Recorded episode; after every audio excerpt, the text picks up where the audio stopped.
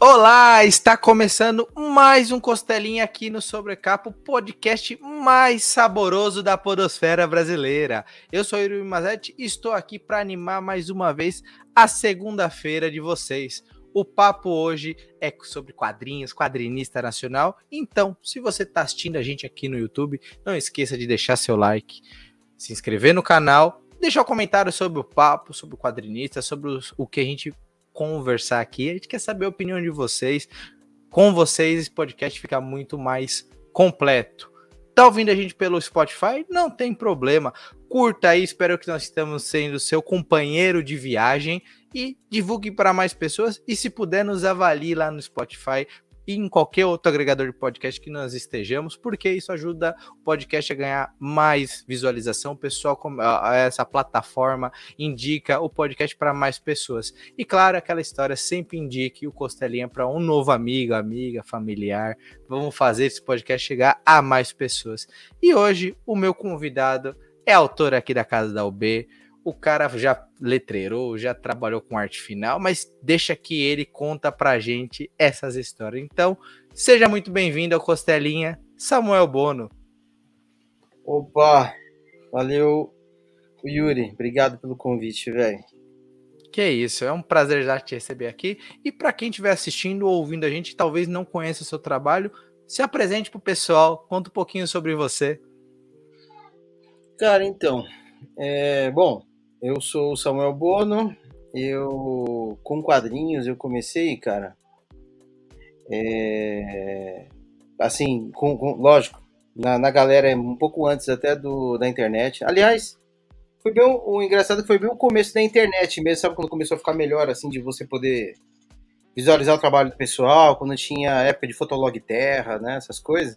Foi quando realmente, né, falando assim de forma profissional, eu comecei. Então, eu comecei ali profissionalmente em 98 tal, tinha, tinha 19 anos, para valer, né? E aí fui participando de, de fanzine, coletânea tal, aliás, participei bastante, né? E, e aí, a partir daí do, do, vamos dizer assim, 2010, por aí, que eu comecei a dar aula, né? E aí também veio bastante convite, porque, pô, fui fazer eu, eu tenho um parceiro bom aí, que é o Daniel Esteves, né, velho, que é roteirista aí há já um bom tempo também. Começou mais ou menos aí nessa, nessa época também. E aí, a partir daí, eu fui participando de outros projetos. Com, a, com a, aí comecei com um selo como Editora Draco, né? É, Ultimato do Baker e por aí vai, né? Fiz um resumão rápido assim, mas é, é, mais ou menos por aí. Porque o meu começo de carreira foi muito fanzine mesmo, né? Assim como muita galera pessoal que tem aí 40 anos, 35 anos aí, que é, eu tô com 43, começou assim, né, o Yu? Começou nessa pegada, né? Não, legal demais. Acho que o fanzine ele é a porta de entrada da maioria dos artistas, né? É o jeito de você colocar a sua arte, né, com a narrativa, um pouco assim do que você sabe nesse caminho. É legal que a gente não consegue fugir muito disso tem que ter o fanzine. No caso, qual eram os temas do fanzine que você gostava de fazer? Era esporte? Era o cotidiano? O que você gostava de fazer? Você também era roteirista dos seus próprios fanzines? Tinha outras pessoas? Conta um pouquinho dessa fase de fanzineiro. Ou se ela nunca Sim. passou, claro, por estar fazendo fanzine até hoje. Não, faria fácil fanzine aí se, né? É que o mercado mudou muito e acredito que para melhor, até mesmo, né? Hoje em dia, pô, revista você, o cara faz com reserva de, de reserva com brilho, se quiser, né? O, o, até mesmo a produção mais independente. Agora é, a gente chama assim, né? De produção independente mesmo. Você faz com o acabamento que você quiser, né? Antes era um pouco mais difícil. Porque o visual antes, né? Você pegava um fanzine raiz assim, era capa preta mesmo, difícil ter colorido, né? A gente pegar aí metade dos anos 90, de 95 até 2000 por aí, era assim, né? Um cara para ter uma produção gráfica pelo menos para agradar assim visualmente alguém que ia comprar teu quadrinho, era um pouquinho mais difícil de ter, né? E, e melhorou bastante. Mas vamos lá. Os temas que. Bom, o meu. O metade dos anos 90, cara, é, a cabeça era super-herói, né? Por quê? Porque eu vim do gibi, velho. Eu vim do gibi de banca, é, era o que tinha, né? Então sou, sou filhote mesmo da, da, da revistinha, que é que sabe aquele sonho daqueles moleque que queria fazer mensal de algum super-herói Teu, eu era esse maluco, né? É... E aí, o que que acontece? Eu acho que talvez muita gente que vai é, é, esteja escutando aí o, o, podcast, talvez vai se vai se reconhecer um pouquinho do que eu vou falar, que era assim, como é que a gente fazia essas paradas, né? Era, eu trabalhava numa, ó, eu trabalhei como mecânico, trabalhei em loja de vendas, trabalhei em loja de vendas de instrumentos musicais durante muito tempo e produzia essas paradas junto. Então era no tempo seu que você podia produzir, né? E o que, que acontece? Com um pouquinho, é, eu comecei fazendo tiras de tiras simples, porque eu não tinha muito tempo para fazer páginas de quadrinho, né? Então, você perguntou se eu, faz, eu mesmo fazia meu roteiro. Sim, eu fazia o meu próprio roteiro. Até que eu conheci o pessoal do. Não sei se você já falou com o Will. Não sei se você já trocou ideia com o Will aqui, que faz. Ainda, ainda não, mas tá na pauta. Coloca ele um dia, então, que ele vai falar. Ele vai emendar um pouquinho das coisas que eu vou falar agora. Por quê? Teve um evento em 99 no Sesc Consolação, aqui em São Paulo. Uhum que reunia, cara, assim, pelo menos na minha cabeça, reunia, era a primeira vez que estava reunindo uma galera muito forte, é, que é, além de mostrar os trabalhos, também tinha uma palestra. E essa palestra era assim, era para é, poucos. Eu fiz um, um, concurso antes, assim como o Will também fez, e passamos, né? Só que eu conheci ele nesse evento, né, do Sesc Consolação. E, cara, tinha gente, só gente fera nisso daí, sabe? Tinha ó, a Laerte, né? Cara, eu conheci é, o. Eu pude. Eu, olha, eu sempre comento isso na, quando o pessoal fala nas lives, tudo. Eu pude ver, eu pude trocar ideia com o Will Eisner, cara. Pegar um original dele na mão, olhar, tá ligado? Uhum. É, Maurício de Souza também deu uma. Além de dar palestra geral para todo mundo, você tinha aquela uma horinha depois da, da palestra para poder conversar com o convidado, né?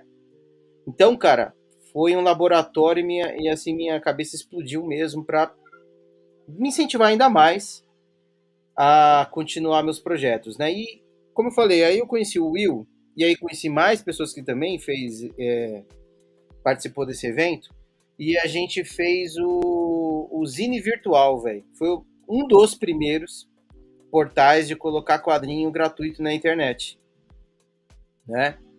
Então eu colocava minhas tiras, que era um personagem bem sim. Ah, não, minto, eu não tinha criado ainda nem o, o personagem, o super-herói que eu fiz. Eu tô confundindo, sabe por quê? Do Zine Virtual, a gente depois criou o Subterrâneo, que era uma publicação uhum. bem simples, né, de, de dobra, a gente pegava um sulfite, dobrava ele. E ele ficava num tamanho onde cabia, mano, você colocava ali, era cinco pessoas produzindo tiras simples que eram eram eram semanais ou quinzenais, agora não lembro. E a gente teve espaço até no Oswald de Andrade, aqui também no Centro Cultural, ali na Tiradentes, hum. né? Então deram espaço pra gente, sabe? Porque a gente também migrou para lá, que a gente fez curso lá. Então uhum. continua essa, ficou esse laboratório todo, sabe? A gente ficou um bom tempo até que se, a gente se, se desfez. E a partir daí eu também. Aí foi, mano, aí foi um monte de fanzine. Aí participei de fanzine no Rio Grande do Sul, Santa Catarina. Fui fazendo esse monte de coletânea, que era uma época que a gente fazia muita história curta. E aí não era tanto só com super-heróis, né? Aí a gente pegava todos os temas. Foi aí que eu comecei a me apaixonar também pelo, pelo terror porque eu sempre gostei de claro e escuro, né? Comecei a gostar uhum. a partir daí, também com as leituras, né? Porque é, é, acho que a gente se forma desenhista de histórias em quadrinhos com, a, com o tipo de leitura que a gente gosta. E aí foi, cara, até chegar aí mais ou menos, o, fazendo um, resumindo ainda mais, depois eu comecei a trabalhar mesmo de fato apenas com, de, com desenho, com ilustração, isso me ajudou bastante a poder de fato me dedicar a, as histórias em quadrinhos, né? E aí uhum. eu fiz é, coletâneas aí na Draco, participei de histórias de terror, né? Fiz, é, que mais? Tô esquecendo algumas coisas, mas é, conheci há pouco tempo o pessoal da Ultimato, participei do, do, do Zico, né?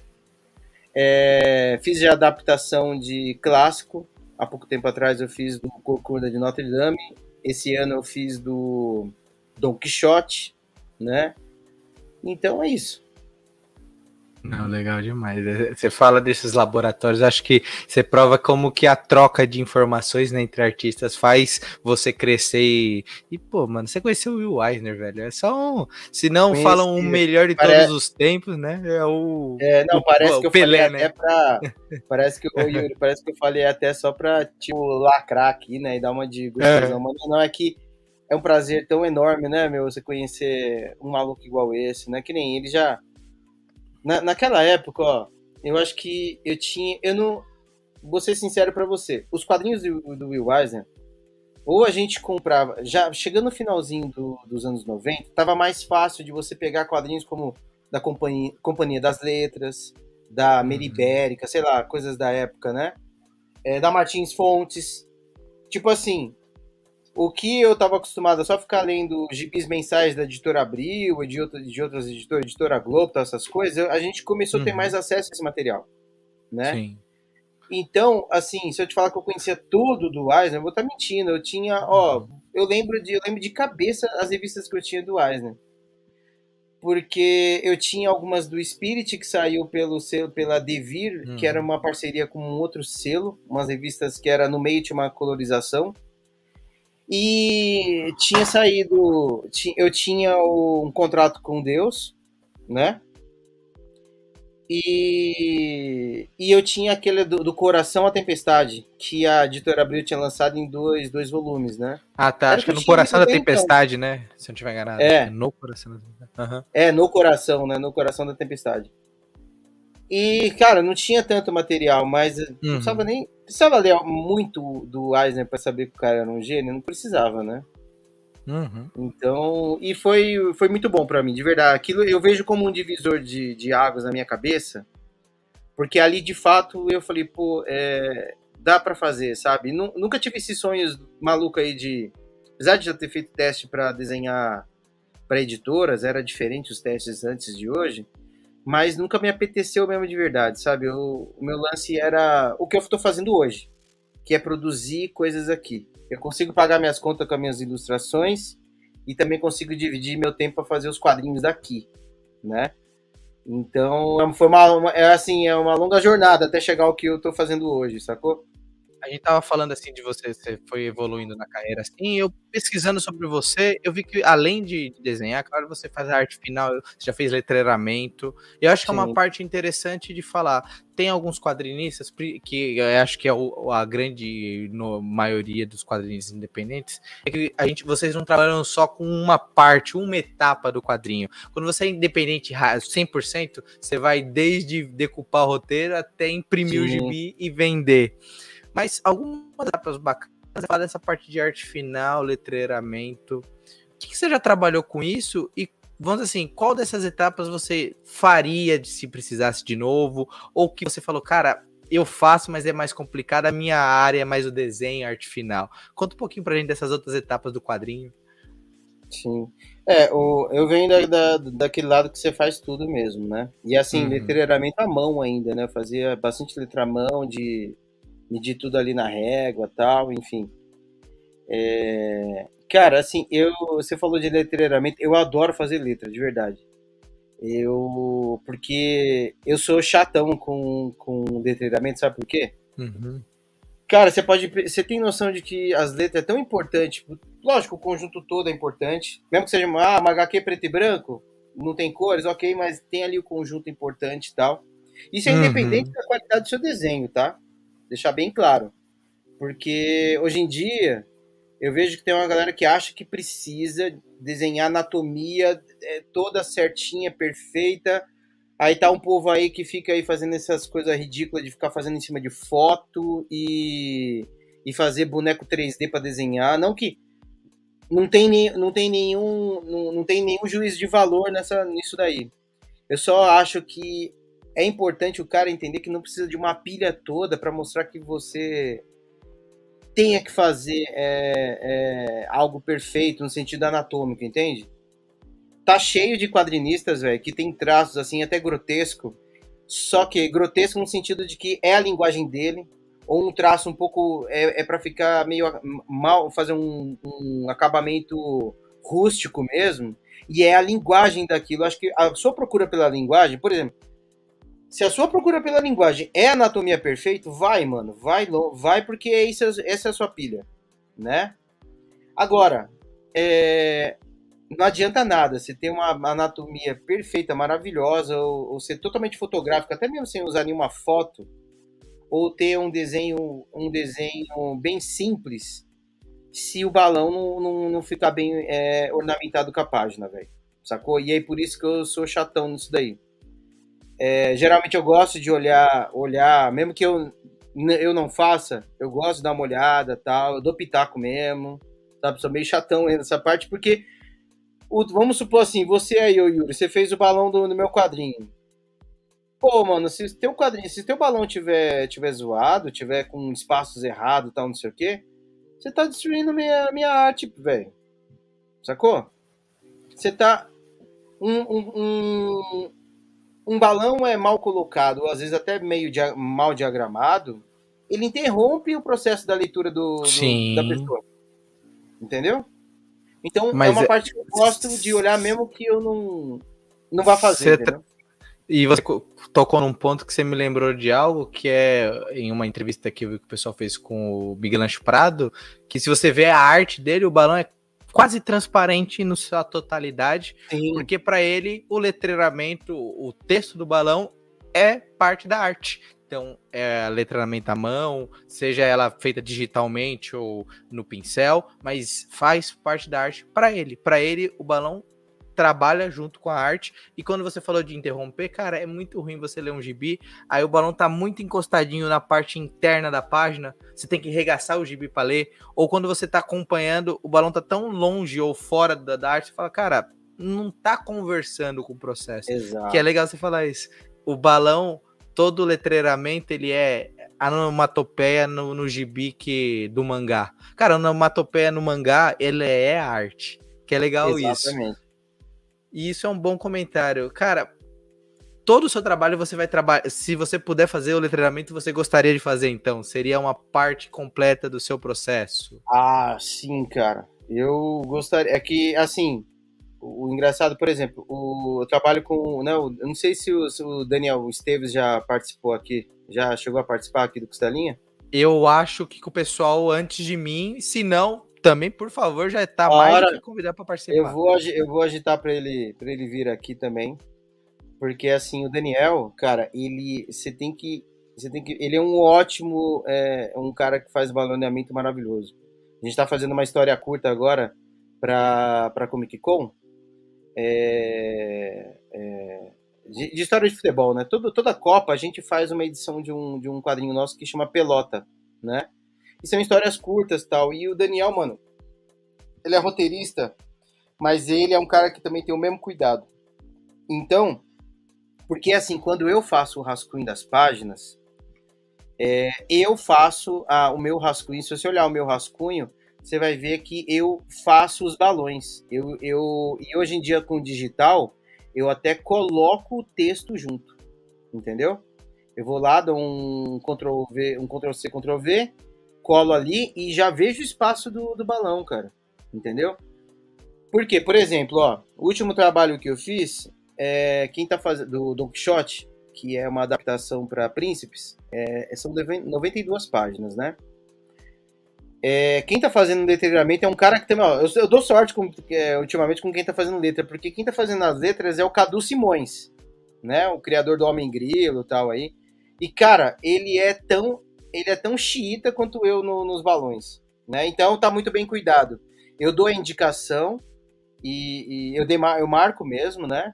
Se você olhar meu, um rascunho meu, se eu pegar um, algum rascunho meu aqui da, da, da, da minha mesa, você vai ver que eu, tudo eu coloco o espaço do balão. Uhum. Então você falou assim, que nem você falou, ah, o. Você até falou que. Do Miguel Ancho, né? Que ele falou que o balão faz parte da arte. Eu concordo, porque você pega o laudo. O laudo, ele desenha, uhum. ele até hoje, ele, ele, ele mesmo passa nanquim no pincel o balão dele, velho. Se você pegar a edição do. a edição do. da, da, da própria escafandro que ele fez, aqueles, aqueles balões é desenhado, velho. Não é, não é feito no digital. Entendeu? Então, assim, e engraçado que antes eu, eu meio que dava uma criticada de leves, com o pessoal, pô, mano, pra... depois da era digital, né? Eu pensava comigo. Pô, por que, que o cara fica hum, é, é, desenhando o balão na, na, no papel ali, sendo que depois dá pra fazer no digital e tal. Mas aí, mano, Sim. assim, é, é idiotice minha pensar isso, porque, como você mesmo afirmou, o balão faz parte. Então, vamos supor, eu não coloco lá, ok, é, a gente tem opções, mas quem coloca tá certíssimo também ali na arte, entendeu? Uhum. Aqui também, se você for pensar quando você vai desenhar, é, aquilo que acho que quando você começa a ler o quadrinho diferente. Quando você começa a ler quando criança, você lê se divertindo, eu acho que você tem que fazer isso mesmo. A mídia é para isso, o cinema é para isso, a música é para isso. Mas às vezes quando você pega um quadrinho, você quer ler com mais camadas. Aí você olha aquele quadrinho que o balão tá pensado, que o cara pensou em diferenciar através das canaletas, da sarjeta, ou como o pessoal chama em cada região, uhum. né? Por, pela, como que eu vou explicar? É, em vez de ser reta, ela pode ser uma, uma minhoquinha ou ter umas vazamentos. Fala, mano, por que, que o cara. Será que o cara esqueceu de desenhar a canaleta? Será que ele falhou? Na... Não, ele tá mostrando uhum. passado, futuro, presente ou é, uma fala diferente. Cara, isso tudo é do quadrinho, faz parte da narrativa dele. O balão é isso, ele é uma parte narrativa. Já pensou, você olha um personagem, o cara só fala com um balão quadrado. Por quê? Às vezes ele é um robô, às vezes ele tem uma voz diferente. Isso aqui você só percebe trabalhando isso devagar. É, mas por Aí, exemplo. Uhum. Ah, desculpa. Não, pode falar. Não, exemplo, que isso. Muito álbum, muito álbum europeu, eles usam uhum. o, o, o balão quadradinho ali, né? Sim. Mesmo que seja né, história cotidiana e tal, eles gostam de usar o, o quadrado. Eu, e aí é uma coisa que eu fico pensando, né? Não é todos eles, mas é uma grande maioria usa o, o balão quadradinho ali no europeu. E aí eu fico pensando, será que é por conta do formato magazine que será que encaixa melhor? É, mas é, é pura, aí é pura piração uhum. minha, tá? Não é. Eu sei. Não tô fazendo será nenhuma convicção, é, batendo martelo aqui. Mas é engraçado, ou se é, por exemplo, uma questão até que alguém lá atrás já fez, né? Da mesma forma que os. Independente da. Eu sei que. Por exemplo, pegar, você falou do mangá, né? Uhum. É, a gente sabe que a leitura é na, na, na vertical, né? Na, da, do, do, do, do, jeito que eles fazem as letras, né? Não é na, na. Não é assim? A leitura é. Não, isso é uma rua. Eu acho ah, tá. Você diz a leitura ocidental deles, né? Que é os balões você vai lendo não, a página Mas assim, a, né? o, eu tô falando besteira ou, a escrita deles você lê de cima, vai para baixo, depois você vem aqui para isso, esquerda, isso, vai, que é, é assim? Isso, que é a leitura oriental que o pessoal tanto fala que é, é uma coisa que eu sempre gosto de, de reiterar sempre que eu posso.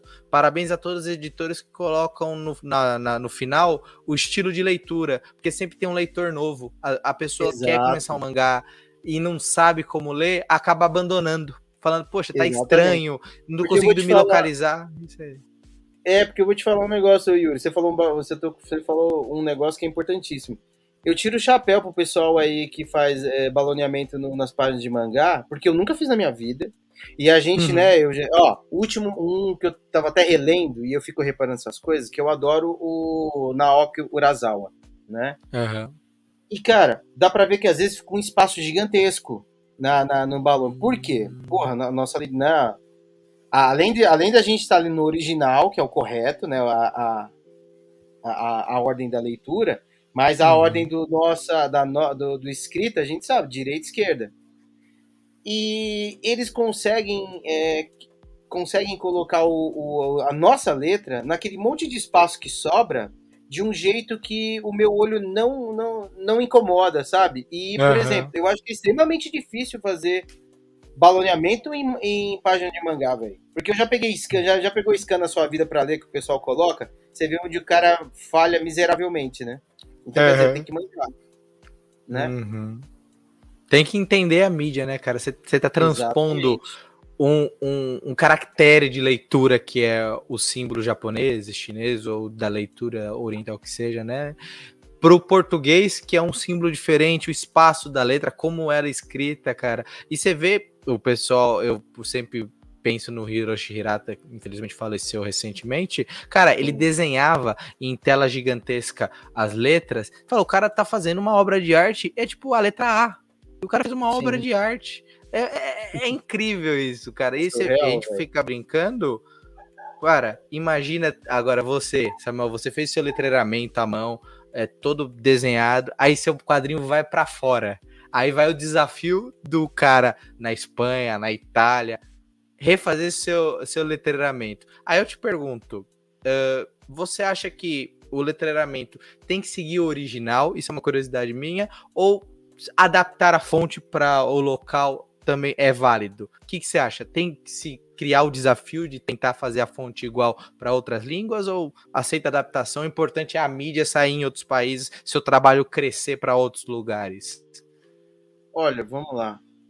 Eu acho que eu, eu acho que tem duas respostas para isso. Uma, se eu, se no meu quadrinho eu estou usando aqueles balões tradicionais como que a gente faz o baloneamento aqui parecido com o que, sei lá, a DC a Marvel faz na vida, não é? É um, jeito parecido, até a, forma como puxar a perninha do balão, enfim, de posicionar a seta ali, de fazer emenda quando tem vários diálogos. Vamos supor que no mesmo quadro a pessoa é uma resposta e tréplica, né? É, a gente faz uma forma de encadeamento ali dos balões parecida com o que é lá fora tradicional. Eu acho que quando é assim, eu acho que não tem nenhum problema se o cara adaptou, é, é adaptar da forma dele, aumentar um pouco esse balão, enfim, não tem, ainda mais se mandar ali separado hoje em dia, acho que é de boa mesmo. Eu acho que tem que respeitar quando é algo que o, o desenho, o cara fez os balões mesmo. Tipo assim, posso te dar um exemplo de alguns de, de, alguns artistas que fazem essa parada, que aí é um pecado a gente ir lá e trazer o balão pro tradicional, por exemplo, como a gente conhece. Aí eu acho que é um pecado. Tem cara que dá pra ver que, por exemplo, sei lá, o cara vai. É, ele faz um balão que dá pra ver que tá murchando e tem vento saindo de dentro do balão. O cara, pô, tá fazendo parte da, da, da arte aquilo, né? Então, cara, você vai ter que rebolar e se virar pra fazer de acordo com, com tá ali, né? Um artista que faz essa. Um artista que você. Não sei se você conhece, chama Dave Sim. Você já ouviu falar? Ouvi falar, mas não conheço o trabalho. Cara, Já tá anotado aqui. depois dá um Google, veja as páginas dele.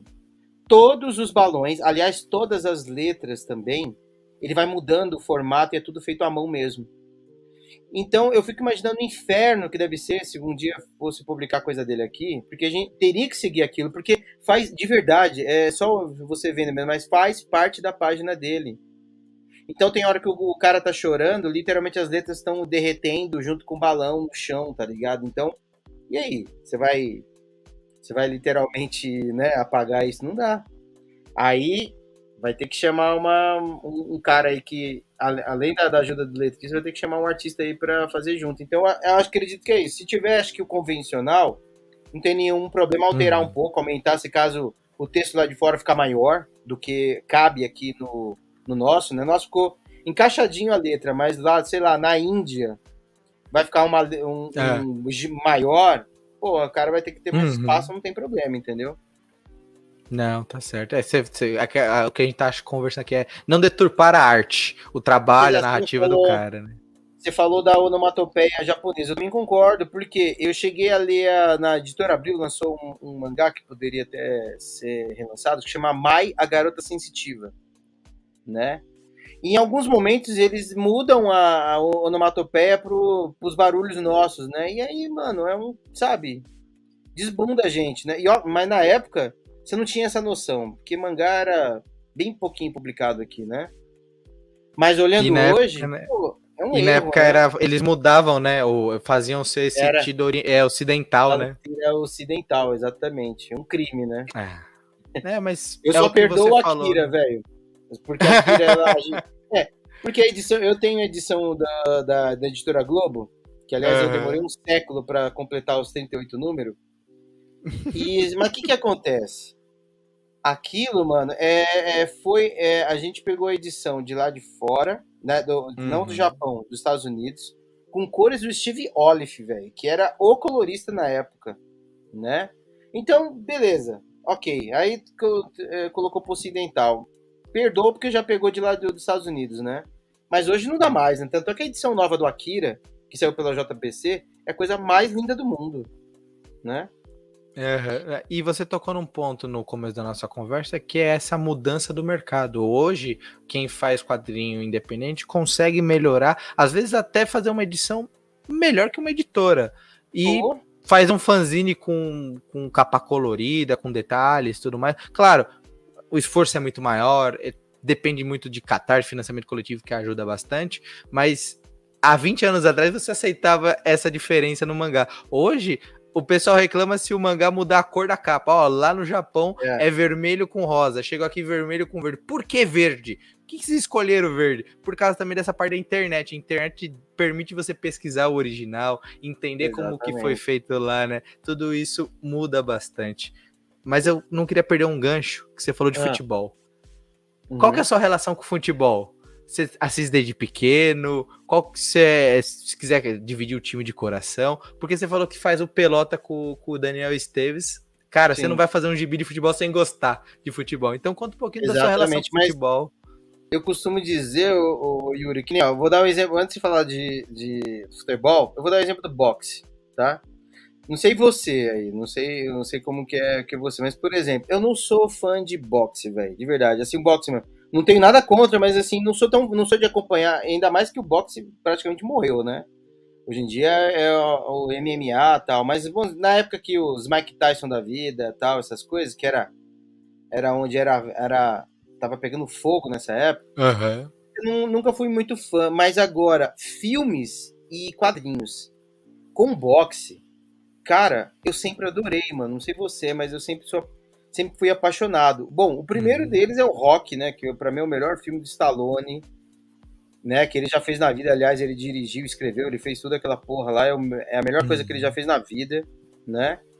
E aí, e depois disso só veio muitos filmes bons. Aliás, né? Até uma coisa que me fez apaixonar também por boxe é quando mostrava às vezes um pouquinho a história do pai do Demolidor, do, do Matt Murdock. Uhum onde já teve é, coisas memoráveis sobre o, o, pai dele lutando boxe, como eles exploram essa, essa parte, uhum. né? Então, enfim, eu sempre fui muito fã de boxe. Aí eu ficava pensando, eu gosto de futebol, não sou nenhum fanático tal, sou palmeirense, gosto uhum. muito mais de futebol do que do Palmeiras, uhum. tá? De uhum. verdade. Entendi. Sou muito mais fã de futebol. Uhum. E, cara, com o tempo, eu comecei a pegar algumas, é, além de entrevista e tal, no, a partir do, do, de 2010, é 2010, é por aí, 2010, 2012, que eu tava trampando do lado da Livraria Cultura e também quando eu tava a FINAC, eu tava sempre é, dando uma olhada ali, velho, e eu comecei a pegar umas biografias de jogador, né? Tipo da da Maravilha, né? Pegava. Aí eu li aquilo, velho, e falava, meu Cara, o que eu vou te falar agora é o seguinte: o que, o, o que mudou minha cabeça, Yuri, é assim. Imagina fazer um rock do, do rock balboa, só que de futebol, velho. Dá para fazer em quadrinho, sacou? E aí isso bugou minha cabeça. Eu falei, puta, eu preciso fazer essas paradas, porque tem muito jogador.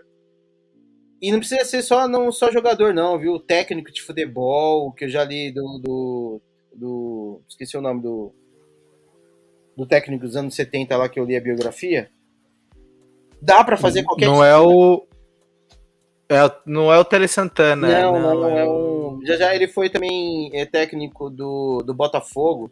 Eu já lembro aí. Uhum.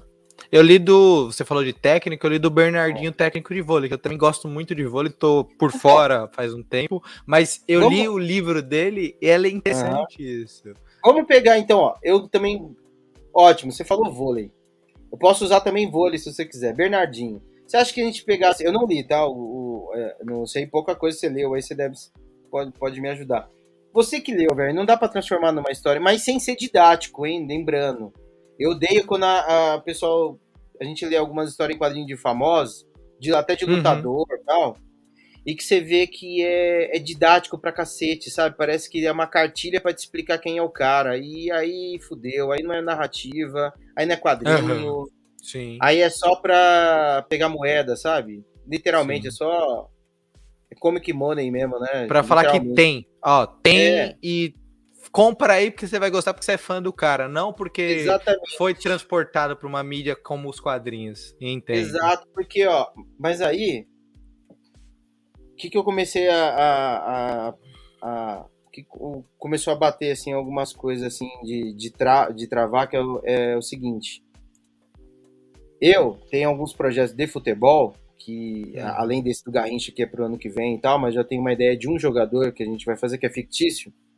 Uhum. Porque aqui, velho, não dá para quando, por exemplo, vamos pegar o pegar qualquer jogador, vamos pegar uns porque eu não tivesse aí aprovação, pegar essa história do Garrincha para fazer.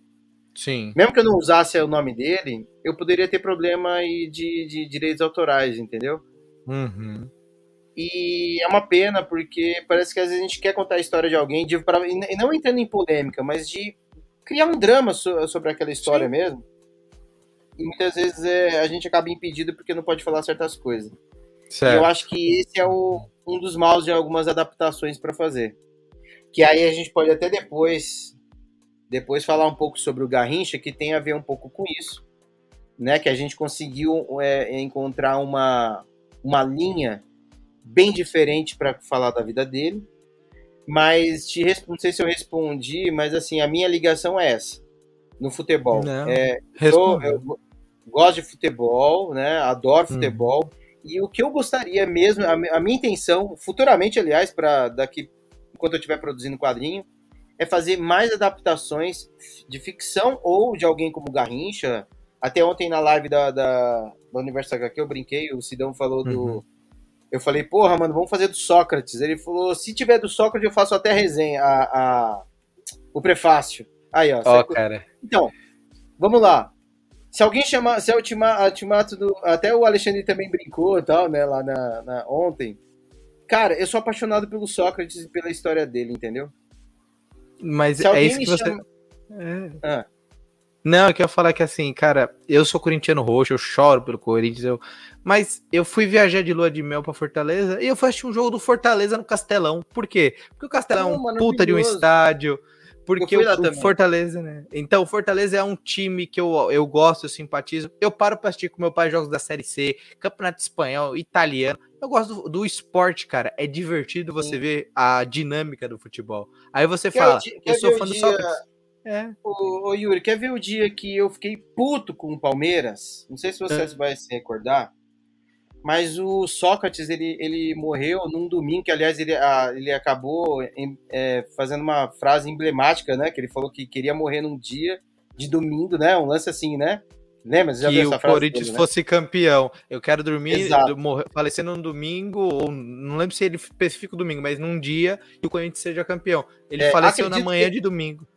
O dia depois quando é, é legal pegar a frase e colocar para na real, sim. mas acredito que ele falou domingo sim. Mas vamos lá.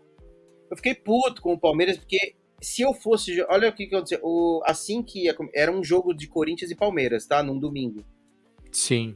Cara, todo mundo levantou na, fazer um minuto de silêncio pro, pro Sócrates. A, todos os jogadores do, levantou a mão. A do Palmeiras não levantou. Pode falar palavrão aqui? Pode. Vai se fuder, velho, sabe? Se eu fosse jogador do Palmeiras, ô Yuri, eu levantava a mão, cara. Sim. Pô, não é qualquer um que tá morrendo, não, mano. É o Sócrates, porra. Sabe? Sim, mas é isso mesmo. Então, é, é, é, é isso, sabe? Tipo, voltando ao quadrinho, só, é que eu queria falar isso, porque como eu falei do Sócrates, eu lembro desse, desse fato e, e me causa muita Eu falo isso toda vez time. também. Exatamente. Né? Você tem que ter, acima de tudo, não é o clubismo, é uma pessoa, cara. Se hoje, se hoje um dos grandes ídolos do Palmeiras é o Marcos, cara, eu sou fã do Marcos goleiro, cara. O cara ganhou penta.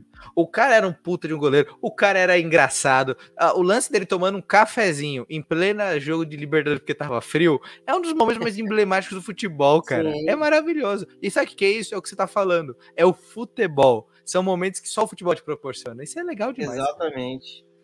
E, eu, e assim, é, outro cara que eu também faria fácil, só pra, a gente vai falar, voltar a falar de futebol, mas, por exemplo, sou apaixonado pelo Careca, né, o jogador. Jogou muito. Cara, dá pra, a história dele, dele, dele, toda a passagem dele do, do Guarani, depois pro São Paulo e uhum. tal, não sei o quê. É, dá para fazer uma puta história em quadrinho da hora, com drama, com tudo, sabe? Mas tem que contar para valer. Como eu te falei, eu não, eu não entro. Vamos se me chamassem para fazer o Sócrates, como eu te falei.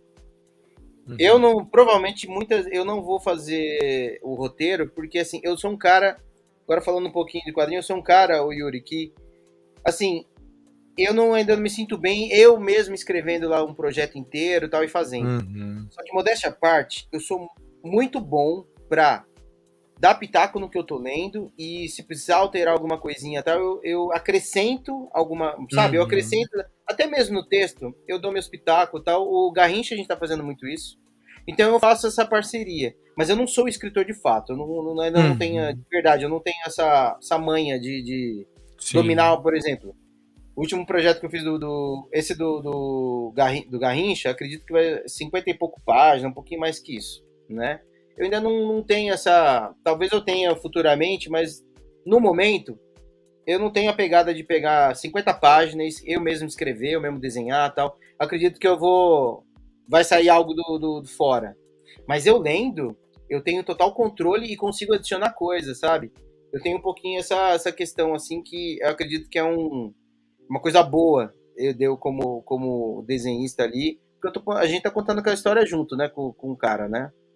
Então, mas por que, que eu tô te falando isso? Se aparecesse aí o projeto Sócrates, vamos supor que não fosse ninguém na Ultimato, tal, apareceu. Alguém escutou aqui, né? Algum editor falou, pô, vou chamar o é. Samuel. Vamos dar um exemplo. Se eu bater o olho no roteiro, véio, e ver que aquele roteiro bem. Você já deve. Você já viu aquela revista do Corinthians, do que saiu aí do, há muito tempo atrás, que é um, era uma adaptação terrível falando da história do, dos 100 anos do Corinthians? Eu, se eu não tiver nada, eu vi, acho que é por isso que ser tão ruim que eu apaguei da minha memória. Exato, é. Então, depois você pega de novo a luzinha do MIB aí e volta a sua memória você vai ver, mano, que é um bagulho terrível. Então, assim, para fazer aquilo, eu prefiro não fazer. Com todo respeito ali quem produziu e tal. Uhum, né? Não tô desmerecendo ninguém. Mas eu, eu, se eu, eu paguei, eu comprei aquilo na época, então eu acho que eu posso falar que é um quadrinho ruim, né? Uhum. Então eu não toparia se fosse essa coisa muito didática, só pra encher bola, pra falar, sabe, só só louros e não ter uma história para se contar de um cara como Sócrates. Sim. Que passou uns bons bocados aí. É isso. Minha intenção é fazer histórias de futebol no futuro com uma pegada, é, como eu resumi, é um rock balboa de futebol. É isso. Não, demais. E você pega o gancho pra gente caminhando pro final do nosso papo, que é falar além dos seus trabalhos que você fez, você fez esse trabalho com pelota, você trabalhou no letreiramento do Último Assalto, né, um quadrinho da, do, com o Daniel Esteves, que é maravilhoso. Sempre que eu posso, indico esse quadrinho nacional, que ele Muito é, bom. cara, eu não sei explicar, mas ele é um quadrinho tão brasileiro, mas ao mesmo tempo ele tem aquele, aquela inspiração do boxe, do rock balboa, da superação, do cara que tem tudo o talento. Falando agora, é, não é? Tem tudo a ver Exatamente. Com no último assalto, né? Exatamente.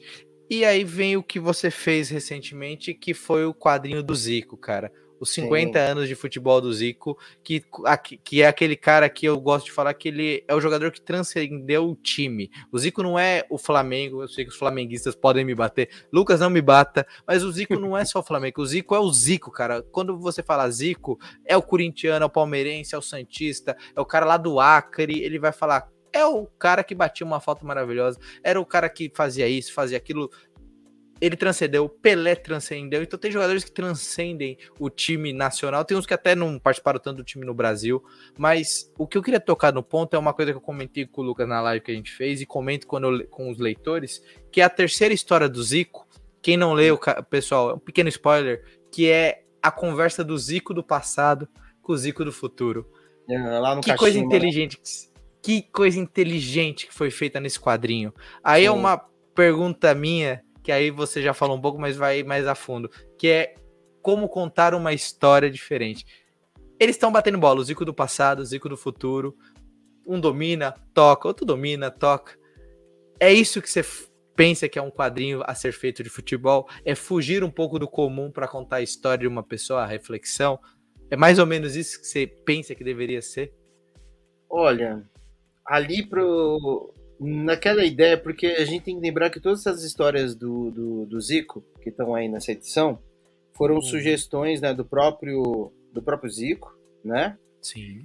E eu não sei se isso teve. Aí, eu não, aí é coisa, coisa de bastidores. Eu, eu não sei se, se foi o Flávio, né, que teve esse insight de fazer essa brincadeira, que é maravilhosa uhum. aí, do, dele trocando. Porque a gente tem. É, é, da hora essa, quando chega essa parte aí do, no Kashima Hunters, Porque. E tem tudo a ver com a história do próprio Zico, porque o Zico, mano, por que, que ele é o que é? Além do futebol, tá? Ele poderia ter, ó. Ele poderia ter encerrado a carreira dele lá nos anos 90, uhum. né? Parado mesmo, porque ele seria o Zico que a gente conhece da mesma forma. Só que o Zico, mano, ele é incrível que ele se reinventa. Ele é um, é um maluco, é um camaleão mesmo. Até hoje. Você não viu que ele se recuperou há um pouco tempo atrás aí da, da, da, do, da cirurgia que ele fez, tal, não sei o que, já tava lá batendo uma bola lá tal, uhum. e participando de, né, de coisas, enfim. Porque, eu, só pra te falar, por que que essa história, essa, essa história dele batendo um fute aí com ele mesmo no Zico do passado tal, tem a ver com o que eu tô falando. Eu não vi o Zico de fato jogar, eu era muito pivete, né? Só que uhum. eu pude ver ele sim jogar porque o, o campeonato japonês come, é, começou a bombar e a TV Cultura ela passava o campeonato japonês de domingo de manhã e aí passava o jogo do Kashima Hunters. Então em 93, 94, que acho que foi quando ele, ele foi, se não tiver enganado aí na data, uhum. eu pude ver o Zico jogar, velho, tá ligado? E aí você vê toda a genialidade dele e ele se reinventando. Por quê? Era o Zico ali totalmente master, né? né? Totalmente ali é, de boa. Ele não dava altos piques e tal, e, e, ele se, e ele se adaptava. E, bom, bater falta ele tava batendo. Bate falta até hoje bem, né? Então eu acho que esse Zico que eu vi, esse Zico que eu pude ver, depois de velho, né? Eu tava. Tinha 15 anos quando eu pude ver ele de fato jogar uma bola profissional, hum. já velhão é literalmente aquele Zico do, do quadrinho, velhão, que tá chegando ali no Kashima tal, e bate uma bola com ele mesmo, sabe? Eu consegui visualizar isso. Eu acho que quem, o, tanto o flamenguista aí, ou o cara que é fã de futebol, que comprou essa, ou mesmo que não seja, mas talvez o cara que não, não seja fã de futebol, talvez não tenha pegado um pouco essa, né, não, não, não teve esse insight legal. Mas, é, sério, o cara que pegar esse quadrinho e ser um pouquinho da história dele, do Zico, vai conseguir ter essa reflexão. Então, sim, eu eu acho que falta mais isso. É, é, muda um pouco a linguagem do, de como você contar uma história de futebol, né? Que é fazer essa coisa um pouco mais lúdica e, com, e ter essa experiência que eu acabei de falar. E, mano, e quantas. Deve ser o quê ali? Três, quatro páginas? Umas cinco páginas, né? Dessa brincadeira. E tá ali, ó, velho. Tá de uma forma muito lúdica muito bem contada de, com a narrativa do quadrinho. Então, porra, tem tudo a ver com coisas que eu gostaria de fazer no futuro, sabe? Dá pra é usar um jeito, É um jeito novo de você contar uma história, porque já começa que o quadrinho ele não é linear 100%, ele tem etapas, ele tem momentos, ele conta todas as histórias que se provaram é, necessários para contar. Tem a passagem maravilhosa do bigode que a gente deixa pro pessoal Sim. ir ler e descobrir, depois conversar com a gente. Então, é, na hora que o pessoal é, anunciou essa HQ do Zico, eu falei: será que vai ser o que você falou? Uma biografia? O pessoal vai escrever? Vai ser mais. Uh, vai sei lá. Aquela coisa, eu chamo de, de didático. Isso, mais didático. Você vê uma, né? É que nem você vê lá, vou dar um exemplo, né? A gente já viu, é turma do Didi nova, né? Fala, puta que pariu, né, velho? Vai ser um saco. Tipo, sei lá, vai lançar a quadrinho da Anitta, né, velho? Aí uhum. é aquele quadrinho fuleira pra cacete, só pra encher a bola dela. E que, vamos deixar bem claro, daria pra fazer um ótimo quadrinho da Anitta. Essa é a diferença. Uhum. Dá pra pegar a história dela, desde a época, sei lá, do Furacão 2000, e conversar um pouquinho com ela sobre algumas passagens e tal, e fazer o que fez parecido com o Zico, trocar ideia com o Zico e falar, porra, o que, que a gente pode contar aqui? É diferente, sim. né, velho? E Só aí, ele sim, vai saber, né? O é, que contar melhor. Olha que prazer, né? Que nem eu.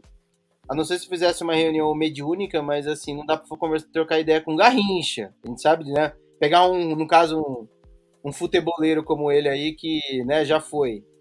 É. E essa aí o nosso trampo, como a, a, adaptar, é pensar as coisas. Eu, é, eu li a biografia, o Fabiano também, o Fabiano tá lendo de novo. Eu também tô relendo, né? A biografia uhum. que eu uhum. tenho do, do Rui Castro. E, cara, dá para você conseguir ter uma ideia de quem é o, o Garrincha sem ir pro as polêmicas da vida dele, que é, é o uhum. ponto que a gente queria tocar muito nessa HQ. Uhum. Não, mas tá certo. Que aí a gente vai caminhando pro nosso, pro nosso papo final. Já tá no final, Quer falar, Infelizmente, mas aquela história. Convidado hum. que gosta do Costelinha, tá sempre convidado a voltar Ah, pra falar de outros. Sério, É me claro, chama. pô. Ó, eu sou aqui aleatório. Você pode trazer qualquer assunto aí. Modéstia à parte. Boa. tá? Traz aí qualquer assunto que a gente troca ideia, Yuri. Sério, mano, que o Não. papo tá muito bom, velho. Não, que é isso. Então já tá deixado o convite. Eu tenho certeza que o pessoal que estiver acompanhando a gente, seja em áudio ou vídeo, vai querer sua participação de volta. E pra gente falar um pouquinho do Garrincha, sem dar spoilers, claro, o que a gente Uhum. puder falar, que é, a gente falou do, do Zico, o Garrincha é um jogador totalmente diferente. Ele é um jogador que partiu talvez cedo demais pro, pro mundo, talvez não tenha tanto reconhecimento para sua época, porque a gente fala hoje, ah, Messi, Neymar, Cristiano Ronaldo, mas na época do Garrincha era tanta gente boa de tantos lugares que era difícil você falar do cara além de Pelé, claro que explodiu, mas você vai lembrar do Rivelino, até jogadores que têm menos nome jogou muita bola na época. Aí eu te Uhum. pergunto, quando surgiu, ah, teve o Zico, vamos para um próximo jogador. O Garrincha já foi o primeiro a- a pensamento. Quem teve a ideia de trazer o Garrincha para as páginas dos quadrinhos? Assim, falou assim, pô, Garrincha é a ideia. Ó, vai, vai vendo como foi o rolê, dá um link. É, a gente estava ainda finalizando, estávamos finalizando o, o Zico, né? E aí, mano, eu primeiro, porque assim, para deixar bem claro, o Alexandre nem o Lucas, eu não os conhecia de trocar ideia, tá ligado? De bater um papo, não. Eu os conheci quando eles me chamaram pra, pra ajudar no, no Zico, porque até então ah, tanto acabamento quanto é, cores, é, eu não sei cor, acho que, mas acabamento eu sei que quem ia fazer, acho que tudo quem ia fazer era o Flávio, né? E eu fui chamado ali pra gente manter no prazo ali e tal, e foi aí que eu de- pude conhecer eles, né? E aí, mano, você conhece os caras aí melhor do que eu, você, você tá ligado que os caras são fanáticos por futebol. E aí, na, na brincadeira, a gente falando de quadrinhos, né? Falando de é, futebol em histórias em quadrinhos, levando esse papo. Eu levantei a bola e falei, cara, eu vou falar um lance pra vocês, velho. Se um dia aí tiver a oportunidade de fazer um Garrincha, mano, ou um Sócrates, né? Eu também falei Sócrates. é, chama eu, velho. Pode chamar no PV que eu já, já tô lá, velho. Já tô trocando ideia. E aí, mano, realmente surgiu. Olha só como, né? Aí o. Falar que, mano, os planetas se alinharam e me chamaram, velho. Entendeu? Uhum, Foi legal. nessa brincadeira, de verdade. A gente já tinha concluído o Zico e tal. E aí veio de fato o convite aí pra gente fazer. Então, foi maravilhoso. E aí, aí chamei o Fabiano, né? Uhum. Porque o Fabiano, que é, é- é carioca e mora, aliás, é, mora perto aí do Lucas e tal, também é tão fã de, de, de, de futebol e de quadrinho do que, do que nós aqui. E eu falei, pô, é um parceiro perfeito pra gente fazer essa parada. E aí foi. Ai, que, ai, que legal. Foi tudo fluido, né? Aquela história, a ideia Foi, surgiu, a brincadeira. E foi indo, foi indo, e quando chegou, e aquilo que você comentou que o pessoal fez. Tem o aval da família, vai ter a- a- de novo a ajuda da memorabilia do esporte, que Sim. participou do Oscar também. Então, não é, é tudo bem encaixadinho para sair uma história que você pode contar com todo o que você quiser e não só das polêmicas, mas de as coisas boas, mostrar para uma nova geração que teve um cara chamado Garrincha que jogou bola. Então, E é, mas bola. ó, eu vou deixar até polêmica. Vou falar. Dá pra falar rapidinho aí? Tem tempo? Por é é? favor. Vamos lá.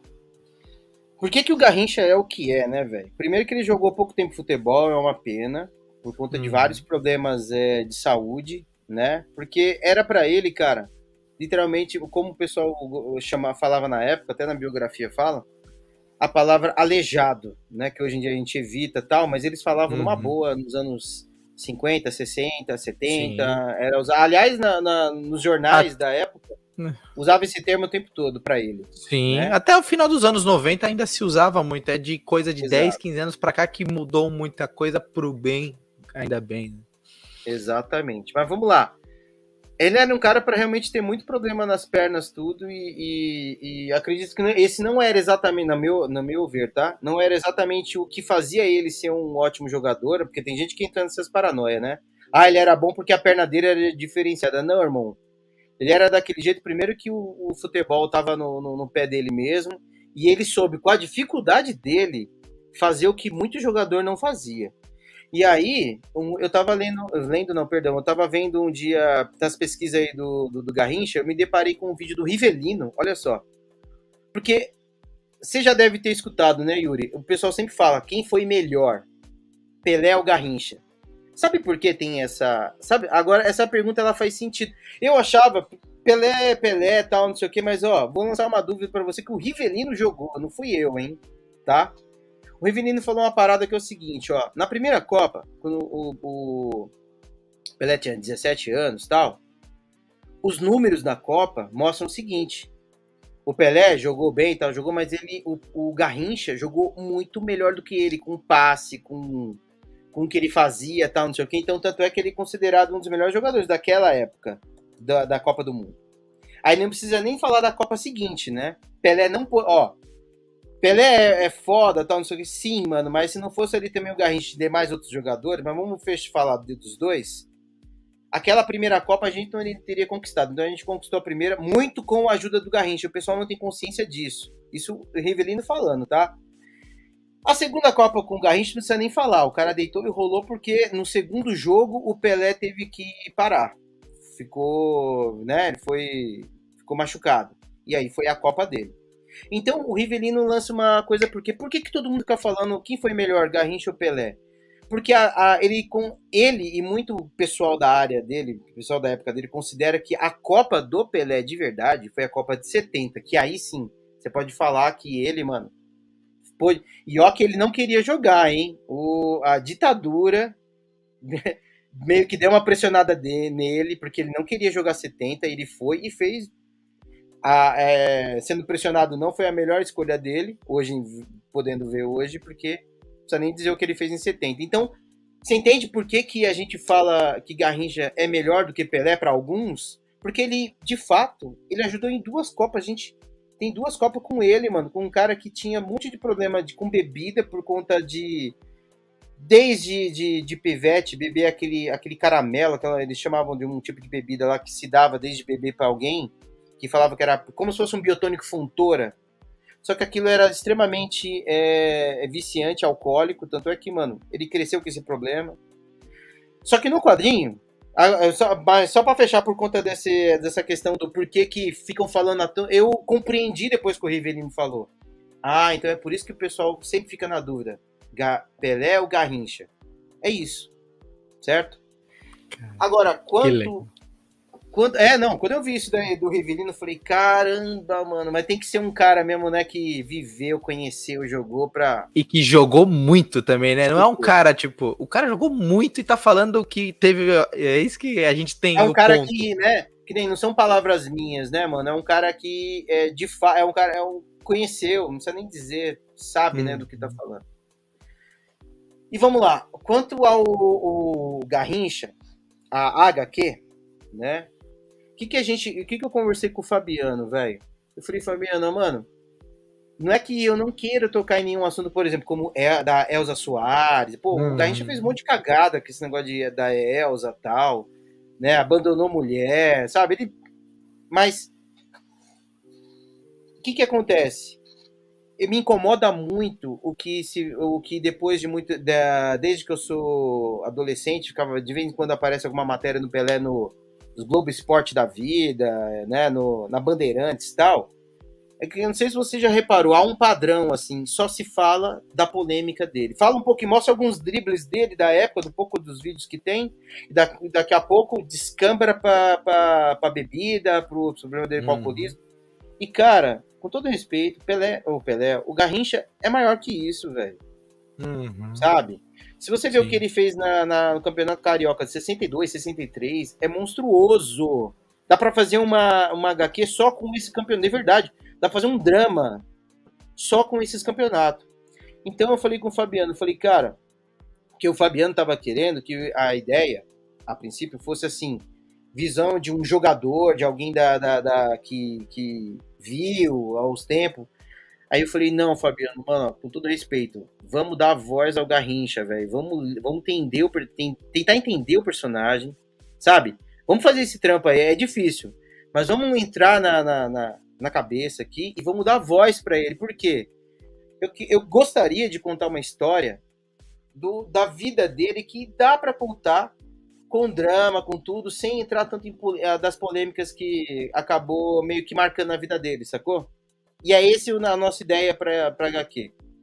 E modéstia à parte, cara, assim que puder mostrar alguma coisa, tá ficando redondinha o Yuri, tá ficando da hora, velho. Em breve. Acho que o pessoal está gravando aqui no começo de outubro. No dia 25 tem o, é, um anúncio mais completo desse de outras HQ da UB. Então fique esperto que provavelmente né, nesse período o Samuel vai poder comentar um pouco mais. E claro, quando o embargo cair, né? Senão o pessoal aqui bate na gente. A gente volta a bater um papo aqui em live com mais detalhes, depois da ano que vem sai esse quadrinho, eu não vejo a hora da gente poder ler, falar mais dele, porque é aquela história, a gente tá falando de algo que a gente gosta muito, é apaixonado que é o futebol. Já saiu o quadrinho de basquete aqui do Oscar, que também é um esporte apaixonante. Sou fãzaço do Isaac, velho. Ele mora Exatamente. aqui pertinho de mim, já falei para ele colar aqui em casa, ele mora aqui em São Miguel, né? Eu tô num bairro uhum. de Paquera aqui. Uhum. E tá para marcar da gente comer um macarrão aqui em casa aqui. Maravilha. Depois ter que se reunir todo mundo numa mesa de bar só pra tocar ideia, porque eu sou aqui de São Paulo, sou de Pirituba. Tá todo mundo junto aqui. Fechado demais. Então, Samuel, primeiramente, muito obrigado por esse papo. Foi maravilhoso. A gente só pincelou um pouquinho, mas tem muito assunto aqui que a gente pode destrinchar por horas, desde a parte de letreiramento até de histórias do cotidiano. O Samuel é fã de quadrinhos, gente. Então já precisa de trocar uma ideia só sobre Marvel, DC, quadrinho europeu, quadrinho nacional, fazer mesa redonda. Ó, as possibilidades são grandes. Então, muitíssimo obrigado. E eu deixa suas redes sociais, onde o pessoal pode te encontrar. Ó, primeiro que eu quero que você me convide novamente, assim que puder, beleza? Assim que tiver abrir espaço aí na agenda, me chama de novamente. E vamos lá. Nas redes sociais no Instagram é Samuel Underline Bono, se colocar lá, né? Mas se colocar Samuel Bono, você vai me achar. É, eu uso também bastante o Facebook, quem coloca também bastante arte lá. Quem quiser é, é, colocar lá é barra Samuel Bono HQ, tudo junto.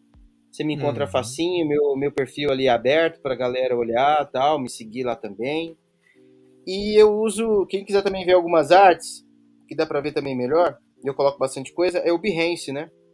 Então, uhum. Então entra lá no. Pode colocar lá barra também Samuel Bono. Vai me achar facinho.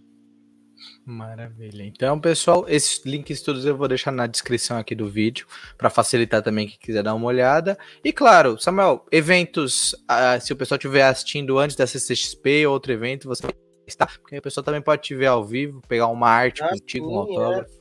Vou, é, estarei na, na Comic Con, vou estar dividindo mesa com o Pedro Okuyama, meu parceirão aí que também é uhum. quadrinista. É, cara, eu vou levar originais pintados de, dessas capa branca.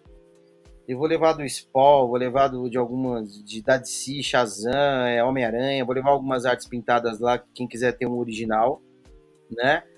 É, vou, levar, vou ter lá o Pelota para o pessoal pegar com a gente né? Que é o quadrinho que a gente vai lançar, que aliás a gente já está fazendo para lançar até na Butantan.